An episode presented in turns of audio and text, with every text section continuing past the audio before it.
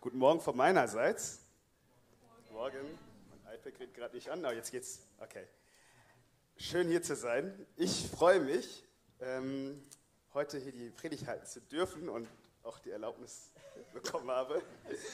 Ähm, meine Predigt, ähm, die kann man ganz gut mit einem Lied beschreiben. Ich könnte zitieren, aber wir können es ja mal zusammen singen. Ja? Ich stimme an und ihr singt dann mit, ja? Amazing grace, how sweet the sound.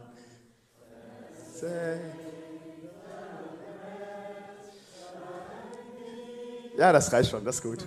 Das ist gut. Wir können ja schon eine Chorgruppe aufmachen. Ecclesia Chorgruppe. Hört sich, glaube ich, gut an. Genau, mein Thema heute ist Amazing Grace. Amazing Grace, how sweet the sound, to save a wretch like me. Dieses Lied ist ja, ist ja weltweit bekannt. Ich habe ja gerade nur die ersten zwei Wörter gesagt und ihr konntet direkt mit anstimmen, ohne PowerPoint oder irgendwie einen Liedtext äh, einzublenden. Es ist einer der, der bekanntesten Lieder und auch vielleicht auch sogar der beliebtesten Kirchenlieder überhaupt. Dieses Lied geht zurück auf, auf den Herrn Newton, und nicht der, damit ist nicht der berühmte Mathematiker oder der Physiker Isaac Newton gemeint, sondern John Newton. Ein Sklavenhändler. Ja, habt ihr richtig gehört? Das ist ein, ein Sklavenhändler, also nicht gerade so der Nobel, Nobelpreisträger so oder der den Friedensnobelpreis bekommen würde.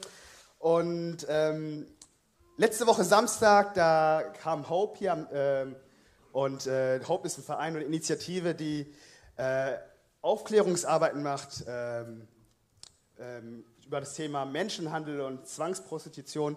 Und ich war an dem Abend dabei, der war richtig gut. Und als ich da saß und dann auch hörte, dass es, dass es heute ja auch Menschenhändler gibt, da hatte ich so Gedanken über die, die, hm, wie soll ich das christlich sagen? Da wollte ich am liebsten an die, an die Google gehen, ja? Und ähm, John Newton, das war auch so ein Kandidat. Ja, da, wo man sagt, okay, der ist nicht so, der ist nicht so cool, der ist nicht so ein liebenswerter Mensch, der vom Beruf Seemann und Sklavenhändler war.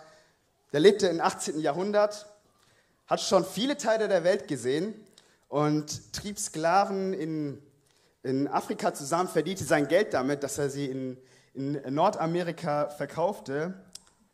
Und in dieser ganzen Zeit da war er alles andere als fromm.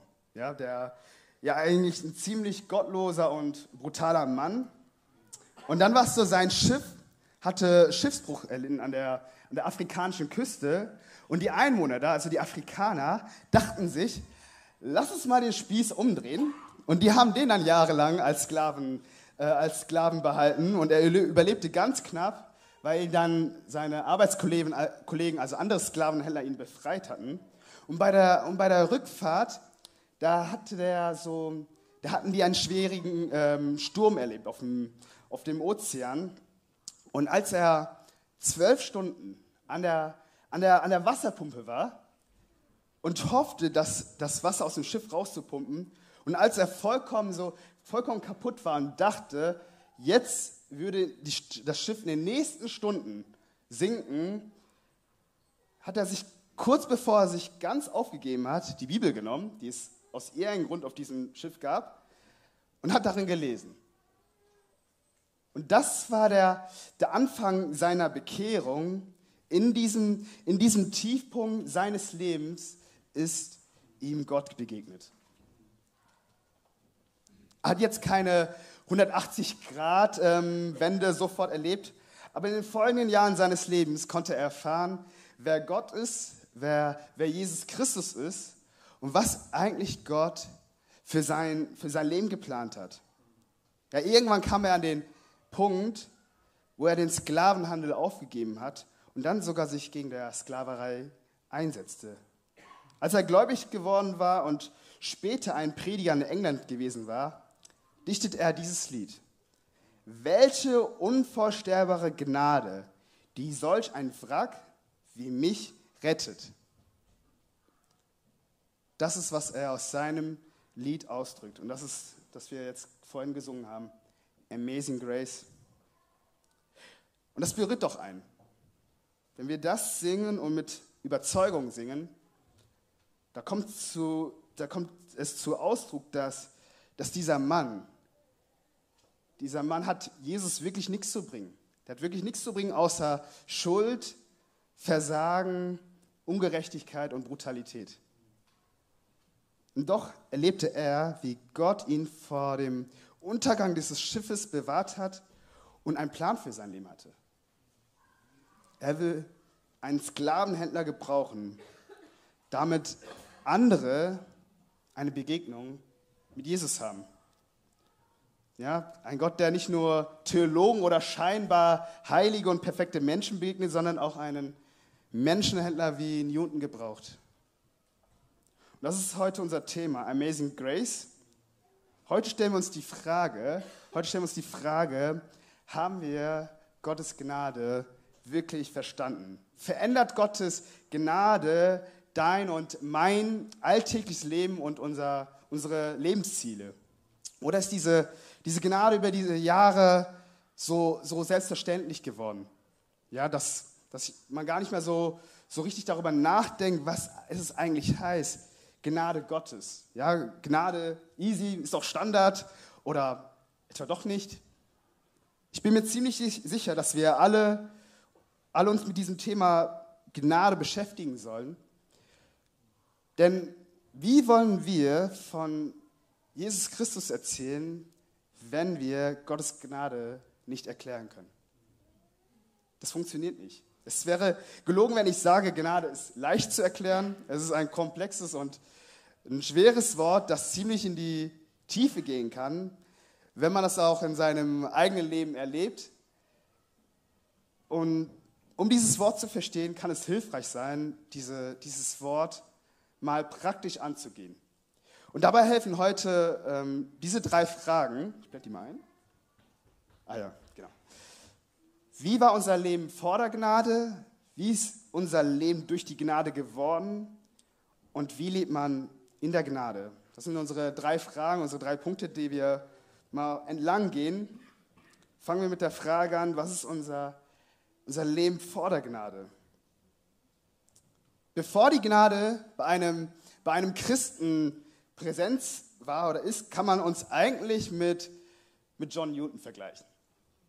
Ja, für jeden, der nicht genau hinschaut, wirkt unser Leben an, an vielen Stellen perfekt und manchmal sogar beneidenswert.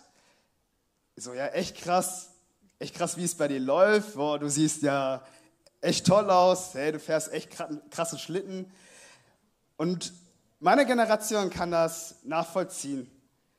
Und wenn du in Instagram bist und Bilder von den Leuten anschaust, sei es von Influencer, aber auch Leuten, die du auch vielleicht privat kennst, da müsste man denken, dass die alle anscheinend ein perfektes Leben haben. Ja, aber im Hintergrund sind viele unzufrieden. Unsere Unzufriedenheit und, ähm, und Gelüste machen uns kaputt. Mehr Geld, mehr Macht, mehr, mehr Drogen, und lass uns mal Epheser 2, die Verse 1 bis 3 lesen. Epheser 2, die Verse 1 bis 3. Da, da schreibt äh, Paulus an die Gemeinde in Ephesus. Und da heißt es, auch euch, die ihr tot wart durch Übertretung und Sünden, in denen ihr einst gelebt habt, nach dem Lauf dieser Welt, gemäß dem Fürsten, der in der Luft herrscht, dem Geist, der jetzt in den Söhnen des Ungehorsams wirkt. Unter ihnen führtet auch wir alle eins unser Leben in den Begehren unseres Fleisches, indem wir den Willen des Fleisches und der Gedanken taten. Und wir waren von Natur Kinder des Zorns, wie auch die anderen. Zu der Zeit war Paulus wahrscheinlich unschuldig im Gefängnis und wusste genau, wovon er, wovon er sprach und, und sprach an dieser Stelle, wer nicht in und durch die Gnade Jesu lebt, der ist ein Gefangener seiner Gelüsten, seiner Süchte und seiner Leidenschaften. Ja, und diese Welt wird regiert von Geld, Sex und Macht. Wir taten, was unser Körper und unsere Gedanken sofort wollten und Gott hasste diesen Lebensstil und darum schreibt Paulus an den Epheser ziemlich klar, dass der, dass der Zorn Gottes darauf liegt, wenn wir das in unseren Gedanken haben, wenn wir das in unseren Herzen haben. Und Paulus wusste, wovon er schreibt, denn sein früherer Name war Saulus und er war darunter bekannt, dass er mit brutaler und aggressiver Art die Christen verfolgt hat. Und Paulus war, Paulus war gebildet, aber dennoch verfolgte er die Christen mit Gewalt. Und darum schreib, beschrieb Paulus sich in 1 Timotheus 1, Vers 15. Glaubwürdig ist das Wort und alle Annahme wert, dass Christus Jesus in die Welt gekommen ist, um Sünder zu retten, von denen ich der Größte bin. Heftig. Von denen ich der Größte bin. Paulus ist das, ja, das perfekte Beispiel für Gnade Gottes an uns Menschen, an, an dir und an mir. Sein Leben zeigt, keine Sünde ist so groß, dass der, dass der Vater im Himmel nicht vergeben könnte. Und wenn man die paar Verse vorher liest, in 1 Timotheus, die Verse 12 bis 14, und da heißt es, darum danke ich dem, der mir die Kraft verliehen hat, Christus Jesus, unseren Herrn, dass er mich treu erachtet und in den Dienst eingesetzt hat, der ich zuvor ein Lästerer und Verfolger und Frevler war, aber mir ist Erbarmung, sagen wir alle Erbarmung, Erbarmung widerfahren, weil ich es unwissend in Glauben getan habe. Und die Gnade unseres Herrn wurde über alle Maßen groß, samt den Glauben und der Liebe, die in Christus Jesus ist. Amen. Können Menschen, die so sehr in, in Sünde und in bösen Taten verstrickt sind, nicht mehr zum Gott umkehren? Nein, sie können umkehren. Sie können umkehren. Gott kann jedes Leben und jeden Umstand verändern. Wenn ich daran nicht glaube, dann habe ich keine Hoffnung. Das ist göttliche Gnade. Die Gnade ist völlig kostenlos, nicht käuflich. Wer sie annimmt und darüber nachdenkt, kann gar nicht anders, als sich darüber zu freuen. Ja, Gott zu danken, Herr, danke dir, dass du, dass du mir Gnade schenkst. Danke für deine große Gnade. Was für eine Freiheit haben wir in ihm? Es ist ein Geschenk von Jesus Christus, dass wir die Freiheit haben und die Kraft haben, Nein zur Sünde zu sagen. Du hast die Möglichkeit, Nein zu sagen, du, du musst es nicht tun. Und ich muss sagen, oft vergesse ich das. Oft vergesse ich das, auch in meinem Leben. Und da falle ich wieder in in Sündenschubladen und ich tappe in die Falle des Teufels, weil ich, mein, weil ich meinen Sündenschublade aufmache und weil ich denke so, ach, ist ja so schön, kann ich hier mal, mal reinschauen. Wie oft passiert das bei mir und bei dir? Es ist ein, ein Gnadengeschenk. Der Preis ist bezahlt am Golgatha. Ist das nicht genial? Ähm, als, als, ich während der Bibelschulzeit äh, wollte ich mit ein paar Freunden, wollten wir mal so ein, haben wir irgendwo erfahren, da gibt es so einen griechischen Imbiss, wollten wir mal da probieren und essen, äh, einfach da essen gehen. Und da sind wir da hingefahren und äh, wir haben bestellt. Und wir haben da gewartet. Und da war es so, da kam unser Schulleiter aus der Bibelschule, der kam rein und der hat einfach sein Essen abgeholt. Also man, der war schon da anscheinend öfters und wusste, wovon, was er wollte. Und äh, hat da sein Essen, äh, haben kurz Smalltalk gehalten und der hat bezahlt und ist gegangen. Und genau, und da haben wir, wir haben dann gewartet und dann irgendwann war unser Essen auch fertig und wir konnten auch unser Essen mitnehmen. Und als wir bezahlen wollten, da hat die Frau an der, an der Trese gesagt, der Mann vor ihnen, der hat ihnen schon alles bezahlt. Ich so, oh krass. Ich so, echt? Und dann ich so, krass, da hat jemand für mich bezahlt. Das war mein erster Gedanke. Mein zweiter Gedanke ist, oh, ich hätte was Größeres bestellen sollen. Der Schuldschein ist zerrissen. Der Schuldschein ist zerrissen. Gott hat schon alles bezahlt. In Kolosser 2, Vers 4, da heißt es, und er hat die gegen uns gerichtete Schuldschrift ausgelöscht, die durch Satzung und uns entgegenstand und hat sie aus dem Weg geschafft, indem er sie ans Kreuz heftete. Ist das nicht genial? Du kannst es dir, die, die, du kannst die Gnade nicht kaufen mit keinem Geld der Welt. Ja, mit keinem Geld der Welt, egal ob es Bitcoin oder Dollar oder Euro ist, du kannst es nicht kaufen. Gottes Gnade gibt es umsonst. Die Gemeinschaft mit Jesus beinhaltet riesige Freude. Ja, und der Prediger Spurgeon hat mal gesagt, der Herr Jesus ist ein tiefes Meer der Freude. Meine Seele soll darin eintauchen, soll verschlungen werden in den Freuden seiner Gesellschaft. Mit Jesus eine Beziehung zu haben, beinhaltet immer, immer Freude, Gnade und, äh, und Barmherzigkeit. Gnade gibt es umsonst und ewig. Ist das nicht herrlich? Und ich bin so dankbar dafür, dass Gottes Gnade ewig hält. Dass sie kostenlos ist.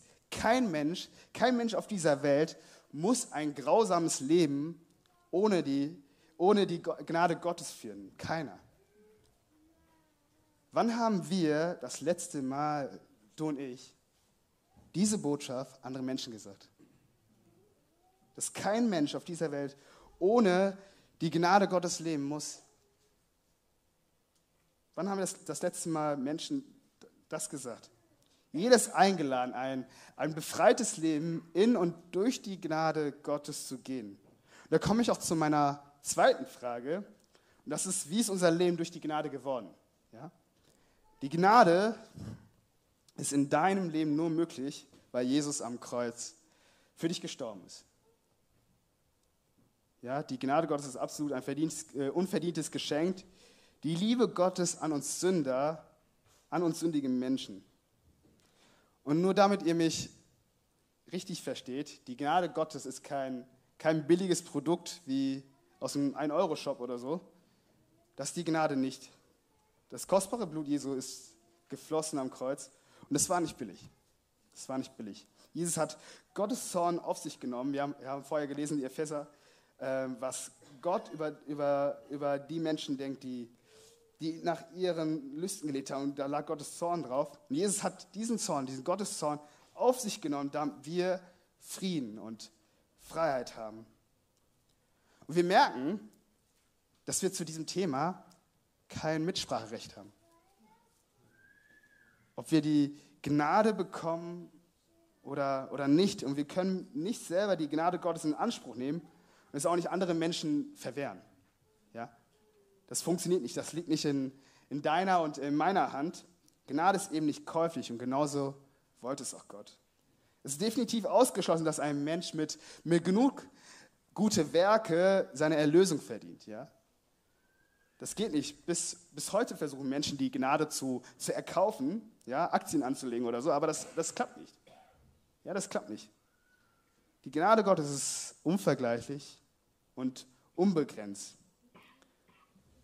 Und diese heftige Aussage zur, zur Gnade, das hat Martin Luther und andere Reformatoren beinahe das Leben gekostet. Erlösung passiert aufgrund Gottes Einladung, nicht durch, nicht durch uns. Niemand kann sich seine Errettung als Verdienst anrechnen. Und lass uns mal Epheser 2, die Verse 8 und Vers 9 lesen. Da heißt es, denn aus Gnade seid ihr errettet durch den Glauben und das nicht aus euch, Gottes Gabe ist es, nicht aus Werken, damit niemand sich rühme. Amen. Niemand kann sich selbst auf die Schulter klopfen und sagen, ja, ja, das hast du prima gemacht. Ja, das kann äh, keiner sagen. Die Gnade Gottes für den Eintritt zu dem Himmel, ja, das habe ich mir verdient. Das, das kann keiner von uns sagen. Das kann keiner von uns sagen. Was, was bedeutet das in unserem Alltag ganz praktisch? Die Gnade Gottes. Ja, lass uns mal, lass uns mal fernbleiben von dem, wo unser christlicher Stolz, ähm, der von uns von der Gnade Gottes ablenken möchte. Weil wir meinen, wir hätten es selber dazu beigetragen für unsere, für unsere Erlösung. Und da finden wir einen coolen Vers im Alten Testament, ähm, Jeremia 9, Vers 22 und 23. Und da heißt es, so spricht der Herr. Der Weise rühme sich nicht seiner Weisheit und der Starke rühme sich nicht seiner Stärke. Der Reiche äh, rühme sich nicht seines Reichtums, sondern wer sich rühmen will, Der rühme sich des, dessen, dass er Einsicht hat und mich erkennt, dass ich der Herr bin, der Barmherzigkeit, Recht und Gerechtigkeit übt auf Erden. Denn daran habe ich wohlgefahren, spricht der Herr. Du, du kannst dich nicht auf deiner Sache rühmen. Ja, lass es mal, lass es doch Jesus, aufs, Jesus danken auf seine Gnade, jeden Tag aufs Neue. Dass er uns jeden Tag seine Gnade schenkt. Jeden Morgen. Und das wäre eigentlich für uns dran. Gottes Wort ist voll über Verse, die über, über Gnade sprechen. Ja, 2. Korinther 12, Vers 9, da heißt es, heißt, da heißt es lass, lass es dir an, an meiner Gnade genügen. Oder Römer 6, Vers 23, der Lohn der Sünde ist der Tod, aber die Gnadengabe Gottes ist das ewige Leben in Jesus Christus, unserem Herrn. Aber wann haben wir, wir von Herzen wirklich, von Herzen Jesus gedankt, dass wir diese, diese Gnade nicht erarbeiten müssten? Und Paulus, Paulus Leben, das ist ein wunderbares Beispiel, da die, dass die Gnade Gottes tatsächlich umsonst ist. Ja, auf dem Weg nach Damaskus ähm, verwandelt Jesus Saulus in einen Augenblick in einem neuen Menschen. Wenn man Apostelgeschichte 9 liest und den ersten sechs Versen, sehen wir eine völlige Begnadigung, eine völlige Veränderung und eine völlige krasse Beauftragung in den ersten sechs Versen durch, die, durch Gottes Gnade. Und Paulus akzeptiert diese Gnade. Und ähm, wir können mal die ersten sechs Verse mal einfach lesen. Einfach mal sehen, was, was da einfach passiert. Und das, die hinten sitzen ist, glaube ich, etwas zu klein. Ich hoffe, ihr habt ein Fernrohr dabei oder so. Äh, aber ich lese mal deutlich mit. Saulus aber, der noch Drohung und Mord schnaubt gegen die Jünger des Herrn, ging zu Hohenpriester und er bat sich von ihm, von ihm Brief nach Damaskus an die Synagoge, in der Absicht, wenn er irgendwelche Anhänger des Weges fände, also so nannte man am Anfang die Christen, ob die Männer oder Frauen, sie gebunden nach Jerusalem zu führen. Als er aber hin, hin, hinzog, begab er sich, dass, es, dass er sich Damaskus näherte, und plötzlich umstrahlte ihn ein Licht von Himmel. Und er fiel auf die Erde und hörte eine Stimme, die zu ihm sprach, Saul, Saul, warum verfolgst du mich? Er aber sagte, wer bist du, Herr? Der Herr aber sprach, ich bin Jesus, den du verfolgst. Es wird dir schwer werden, gegen den Stachel auszuschlagen. Da sprach er mit Zittern und Schrecken, Herr, was willst du, dass ich tun soll? Und der Herr antwortet ihm, steh auf und geh in die Stadt hinein, so wird man dir sagen, was du tun sollst. Ist das nicht eine, eine überwältige Veränderung? Sich selber über Bord werfen in das Meer seiner Gnade. Das hat Hermann Friedrich Kohlbrügge, ein niederländischer Theologe aus 19. Jahrhundert, gesagt. Sich selber über Bord werfen in das Meer seiner Gnade. Und genau das ist die Veränderung, die wir, du und ich brauchen in unserem Alltag. Ja, in Römer 5, Vers 20 steht, wo aber der Maß der Sünde voll geworden ist, da ist die Gnade überströmend geworden. Da, wo der große Sünder, so wie damals der Saulus ja zu Paulus wird, diese überströmende Gnade von, von jetzt auf gleich. Wir wünschen uns doch, dass, dass das Wort Gnade nicht nur so, so eine theologische, fromme Floskel bleibt, ja, sondern, eine, sondern wirklich so eine echte Veränderung bringt in, in dein und mein Leben. Oder? Und lass es mal, lass uns mal auf, unsere, auf unser Herz schauen. Was treibt dich in dein Leben an? Ist das die, ist das die Gnade Gottes oder dein und mein Ego? Was treibt uns denn an? Und darauf baut meine letzte Frage. Wie, wie lebt man in der Gnade? Kinder Gottes ist völlig klar, dass die, dass die Gnade Gottes unser Eintritt für die Ewigkeit ist. Ja? Aber, was, aber was hat das mit meinem Leben hier auf der Erde jetzt zu tun? Was hat das jetzt gerade zu tun? Heute, hier, jetzt. Und ähm, den kommen wir auf die Spur, wenn wir das Wort Gnade im Hebräischen und Griechisch mal näher anschauen. Und da heißt Gnade, Gnade heißt, heißt im Griechen Haris und, und im Hebräischen heißt es Chesed.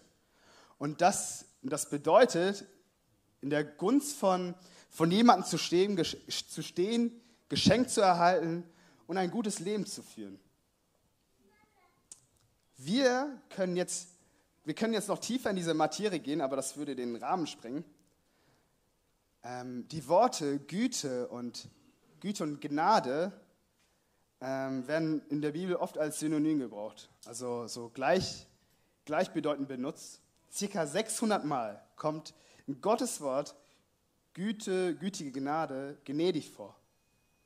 Über 600 Mal. Das ist schon eine, schon eine, heftige, schon eine heftige Zahl. Ein Wort, das unser Leben verändern möchte, wenn wir es, wenn wir es zulassen. Ja, wenn wir da in dem bekannten Kapitel reinschauen, im Psalm 23 und da im Vers 6, nur Güte und Gnade werden mir folgen mein Leben lang und ich werde bleiben im Haus des Herrn, immer da. Ja, sprachlich gesehen ist das Wort Gnade recht eng verbunden mit dem Wort Freude. König David, der diesen Psalm geschrieben hat, hat diese, diese, diese Freude erlebt. Wenn wir im Psalm 31, 8, Vers 8 lesen, heißt es, da sagt er, dass er Jubel und Freud, äh, Freude hat an, an, an, an Gottes Gnade. Kinder Gottes stehen in der Gunst des Herrn Jesus Christus. Kinder Gottes sehen auch im chaotischen, in chaotischen Lebensumständen, dass Jesus sie beschenkt. Da, da können Sorgen und Nöte kommen und trotzdem geborgen in ihm bleiben. Kinder Gottes bekommen durch, die, durch den Heiligen Geist die Kraft, ein wohlgefälliges Leben vor Gott zu führen. Ja? Du kannst so schnell rennen, wie du willst. Ja? Du kannst so schnell rennen wie Justin Bolt. Gottes Gnade holt dich ein. Ja? Du kannst der schnellste Läufer bei der Mooswiese sein. Gottes Gnade holt dich ein. Paulus Leben veränderte sich zum 180 Grad. Er erlebte diese, diese innere Ver, äh, Verwandlung, Veränderung. Man könnte es so vergleichen von einer Raupe zu einem Schmetterling.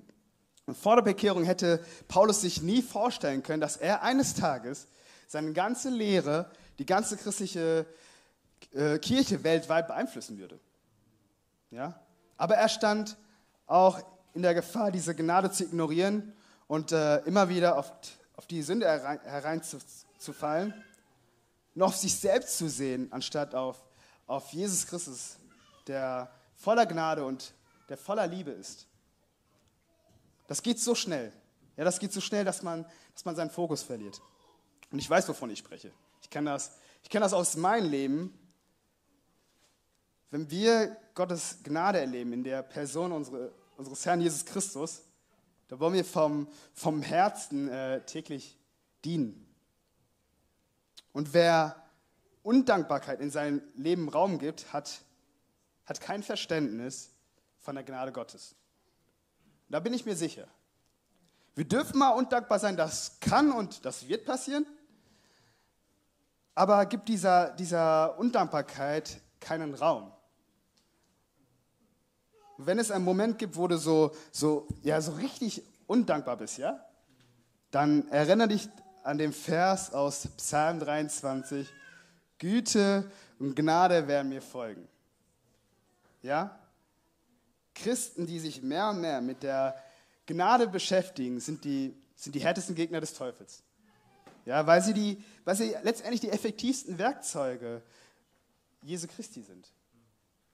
Und so wünsche ich uns allen für, die, für diese neue Woche, für diesen nächsten Monat, dass wir Gnade neu im Fokus nehmen. Jeden Tag aufs Neue. Gnade heißt mit, mit anderen Worten Gottes Nähe auf dieser Erde. Ja, Gottes Nähe auf dieser Erde. Das ist, das ist so eine gute Erklärung für, für Gnade. Gottes Nähe auf dieser Erde, Gottes Nähe zu dir. Und falls du noch nicht diese, diese Gnade erfahren hast, da kann ich auch schon das äh, Lobpreisteam nach vorne bitten. Ähm, falls du noch nicht diese Gnade erfahren hast und du merkst, du, du, brauchst, du brauchst einen Erlöser, dann lade ich dich ein, Jesus in dein Leben einzuladen.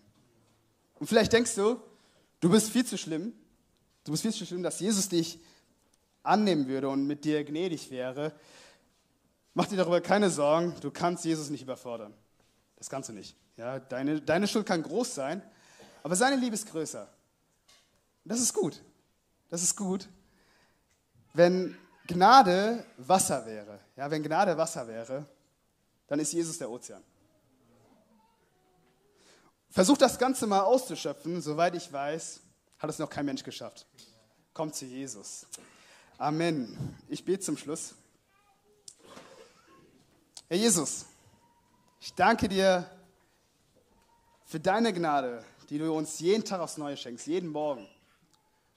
Und das ist unbegreiflich. Teilweise ist es skandalös. Manchmal denke ich so, diese Menschen haben es nicht verdient, aber ich schon. Ich brauch's. Und, äh, und äh, deine Gnade, die kann einen ärger, ärgern, aber auch einen zum Staunen bringen. Und Jesus, ich danke dir, dass du in Übermaßen gnädig bist und, und in unsere Gedanken übersteigst.